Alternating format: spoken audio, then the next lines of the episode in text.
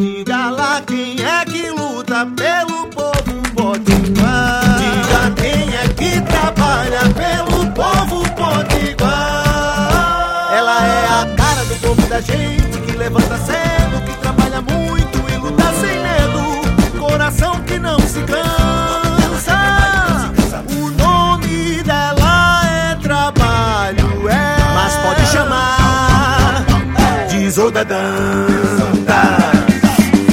Olá, eu sou a deputada Isolda e quero conversar com você. Bom dia, boa tarde, boa noite.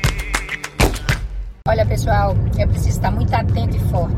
Nessa luta pela implementação do piso, tem gente torcendo pela briga. Hoje, na Assembleia, vários deputados estavam possando de defensores dos professores. Os mesmos deputados que acusaram os professores de estarem de férias no período da pandemia, que chamam os professores de vagabundo. Pois é, é preciso que fique muito bem compreendido que os professores e professoras estão lutando por um direito. E o governo tem buscado reconhecer esse direito, é, tentando encontrar formas de implementação dos 33,24% para toda a categoria, como também para os aposentados.